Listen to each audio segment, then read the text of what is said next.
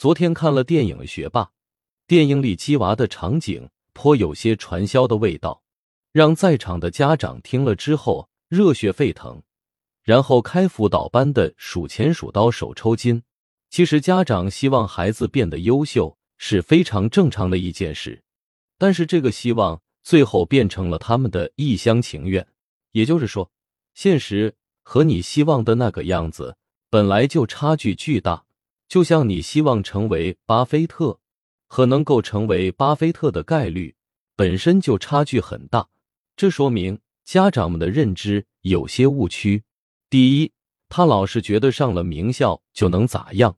其实这个和古代的中科极地很像，但是那是农业社会，现在是商业社会，商业社会讲究的是价值互换，名校不等于财务自由。后面还必须加一句，懂得如何与社会大众做交换。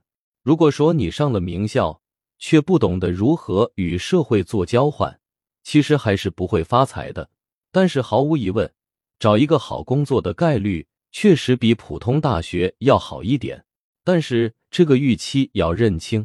第二，当一件事被大多数人疯狂追捧的时候，你应该做的不是继续卷。